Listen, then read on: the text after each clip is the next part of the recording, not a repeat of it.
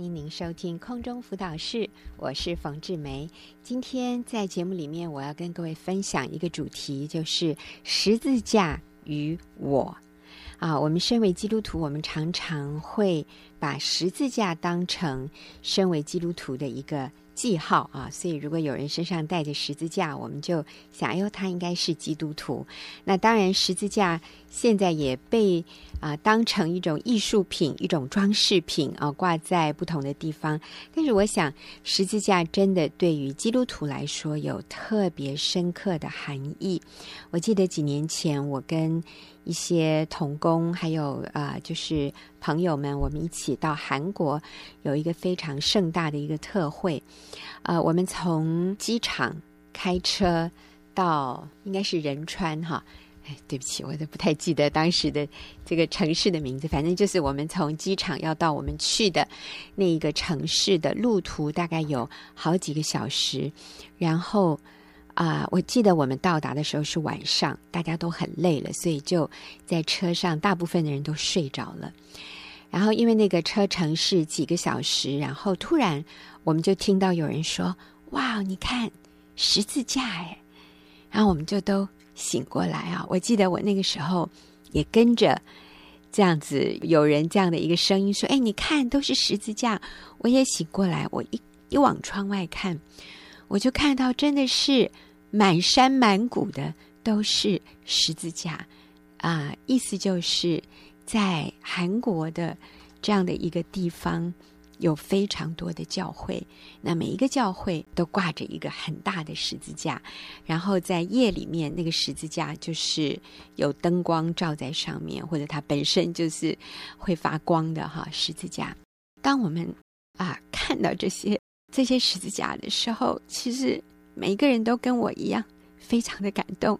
你看我，我现在回想起当时那个画面，我仍然是很哽咽啊，非常的感动。十字架对基督徒来说是有非常深刻的含义，所以我想今天我们就花一点时间，好，我要来跟各位分享一下十字架与我，十字架与你到底有什么样的关联？为什么它对于一个认识上帝的人来说是有这么深刻、这么重大的含义呢？如果今天你听到我讲“十字架”这几个字，但是你心里没有什么特别的感受，那我希望我们今天这个短短的节目时间，甚至未来几周，你在听我这样的一个分享之后，你能够对十字架有更多的认识，而十字架对你每天的生活也会产生重大与真实的影响和改变。所以，我想十字架有几个重大的含义哈。那第一个，我们在哥林多前书一章十八节，这里就提到说，因为十字架的道理，在那灭亡的人为愚拙，在我们得救的人。却为神的大能。十字架的道理，在那灭亡的人看为是愚拙的，就是没有道理的，是不合逻辑的；但是在我们得救的人，却为神的大能。那在这里讲十字架本身，它是象征着得救，象征着上帝对我的救赎，而且是上帝的大能。救赎了我。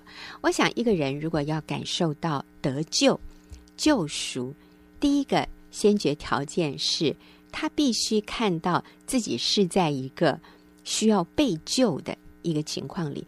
所以，如果你感受不到你的情况是需要被拯救，那么真的可能十字架对你没有什么特别重大的意义。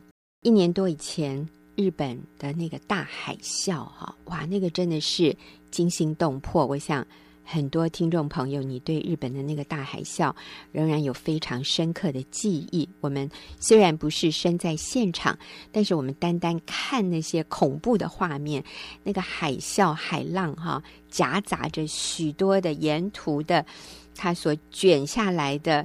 泥土、泥巴，或者是房子、车子、船只，甚至人这个夹杂着这么多的东西，然后排山倒海，有些地方说这个浪高达十公尺，就是这样子涌入地面吞吃这个地面；有的地方是高达三十公尺，那是好几层楼高哈，这么高的这个海浪就在平地起哈，就是这样子吞吃所有的东西，沿途。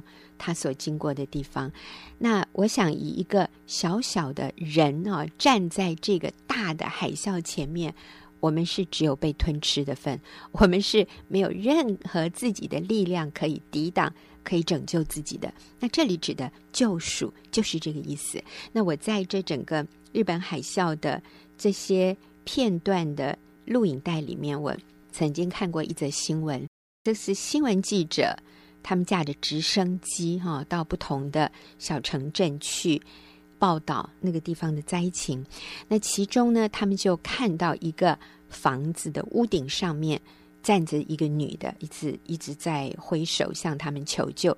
可是因为这是一个记者的直升机，这不是一个救援的直升机，所以其实，在直升机上面能够。拯救人的这样的一个配备是非常有限的，所以这个记者的这个直升机接近这个女的，这个女的就一直呼叫哈，就是啊、哀求他们救她。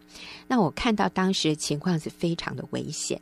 这个女的呢，站在一个不是非常高的楼的楼顶，大概只有两三层楼吧这样的，然后她周围全都是。这个海就是海水，然后周围飘着就是车子，就是这个啊、木头房子的这个被卷下来的木头啊，就是一些垃圾，所以它这个水是慢慢在升高哈，所以这个女的她的情况是非常的危急，真的可能不到一分钟她就会被这个浪也被啊、掩盖了，所以那个真的是千钧一发需要被拯救的时刻。所以这个直升机那时候接近他，然后又飞走。我想是飞机上面的人在想我们要怎么救他。结果后来他们就找到一个绳子丢下去，然后这个女的就抓住那个绳子，哈，把绳子这样子绑在自己的身上。啊，最后这个女的是安全的被救走了。然后他们事后又访问这个女的，就看到这个女的一直哭，啊，就是讲当时她心里面那个惧怕的心情。还有后来因为被救了，他里面那个感恩的心情。那我想，这个是得救的意思，就是你需要先感受到你是在一个无法自救，你是在一个性命垂危的这样的一个情况里，否则那个得救对你来说没有什么意义，那你你也不会觉得你是被救赎的哈。所以。我想，一个人要明白十字架的道理，或者十字架的意义，就是首先我们需要看到，我们在罪的这样的一个辖制、捆绑，或者在罪的这样的一个一个浪潮里面，我们是无法自救的。而今天，上帝他爱我们，然后派他的儿子耶稣来到世界上，为我的罪而死，然后拯救我脱离。这个罪的辖制，那我才能够深刻的感受到什么叫做得救。那其实我刚才说十字架的道理也包含了救赎。那这个“赎”这个字，哈，救赎这个“赎”这个字也代表赎金，就是救我的那个人，其实他是付了非常高的代价来买赎我。那在我自己。个人的生命里面，我是在十七岁的时候，或者是说十六岁的时候，我感受到我的生命没有意义耶。虽然那个时候我不愁吃不愁喝，可是我里面有非常大的一个空虚，我的里面有一个非常大的无力感，还有对未来人生的一个没有盼望。我自己要强调，我不是在很大的。困难里面，其实我那时候人生是非常顺利的，可是我感受到，我需要看到光，我需要经验到被拯救出来的那样的一个迫切的需要，所以在那个时候，我认识了耶稣，以至于十字架对我来说有非常深刻的含义。那个含义是拯救，是让我能够从我原来的黑暗、我原来的绝望当中被拯救出来。很多人认为，一个人要信耶稣，他一定要遭遇到绝路啊，他一定要走到人生的尽头。但是，我认为上帝也常常在我们的内心启示我们。就算我们当中有一些人，我们的生活是非常平顺的，甚至非常成功的，我们仍然有机会能够感受到，我们需要被拯救，就是从罪的这样的一个辖制里面被拯救。我刚才提到，我是在十六岁的时候，我被拯救的，被上帝拯救。那那个时候，其实我的生活非常的平顺，非常的。顺利，从外表看起来，其实我是一个很成功的十六岁的女孩子。我在学校的功课还不错。我那个时候是在美国读书，我们家是移民到夏威夷去，所以其实从外表看起来，我是适应的非常好的。我十三岁跟我们的家人移民到夏威夷。从十三岁到十六岁三年的时间里面，那我的语文还有我在学校的学习各方面，我已经是没有困难的，都是没有问题的。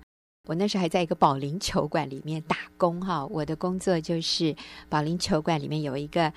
有一个喝咖啡的小小吧台哈，我在那边，呃，就是人家要买咖啡，我就给他咖啡；要可乐，我就给可乐。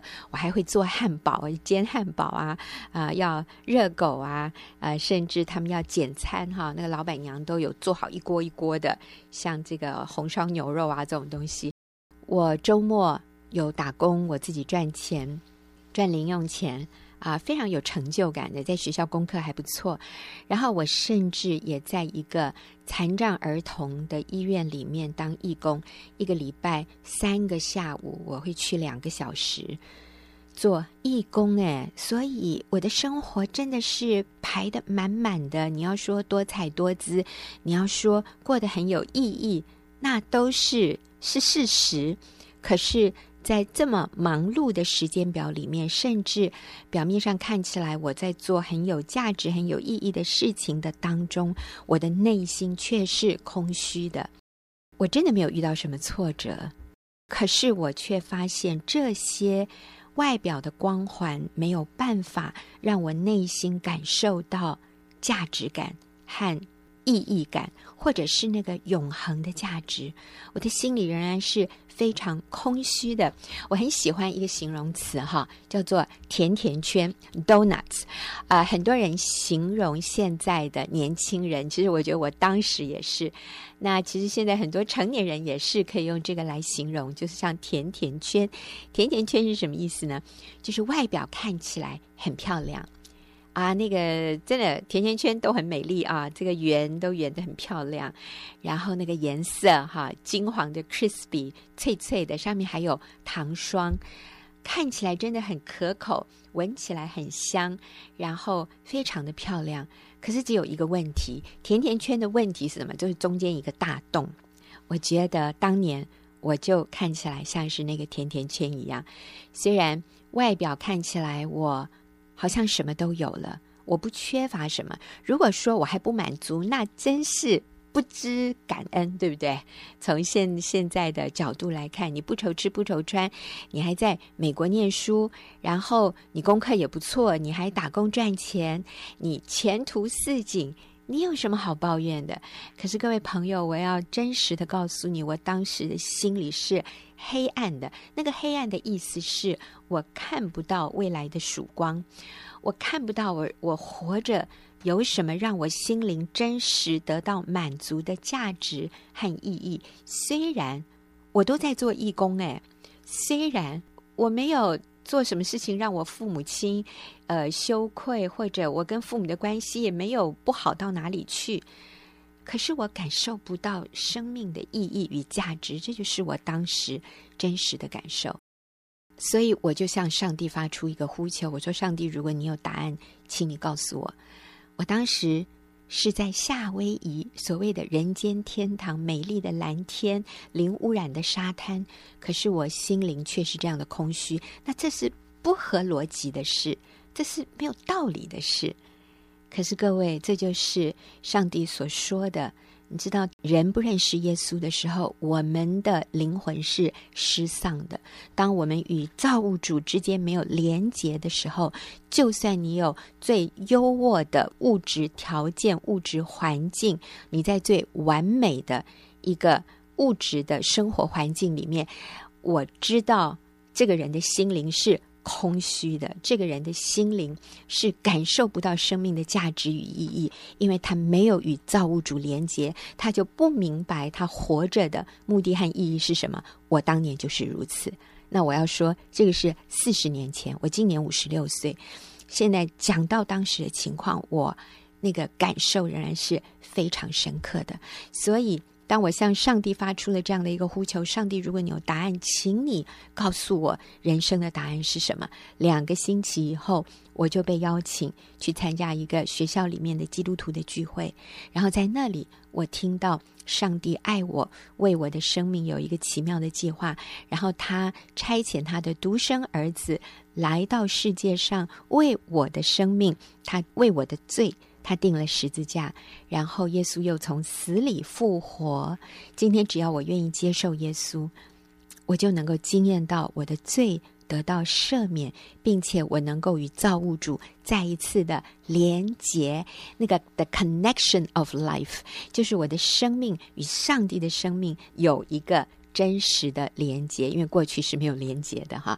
当我与上帝的生命就像网络连线了，你跟 Internet 跟网络连接上了，突然整个网络上的所有丰富的资讯就是属于你的。所以，当我透过接受耶稣、接受他的赦免，我就与造物主那个爱我、赐生命源头的上帝连接了。所以，突然上帝本性它里面一切的丰盛，透过耶稣基督就临到我身上。我就像那个在海啸里面，原来是。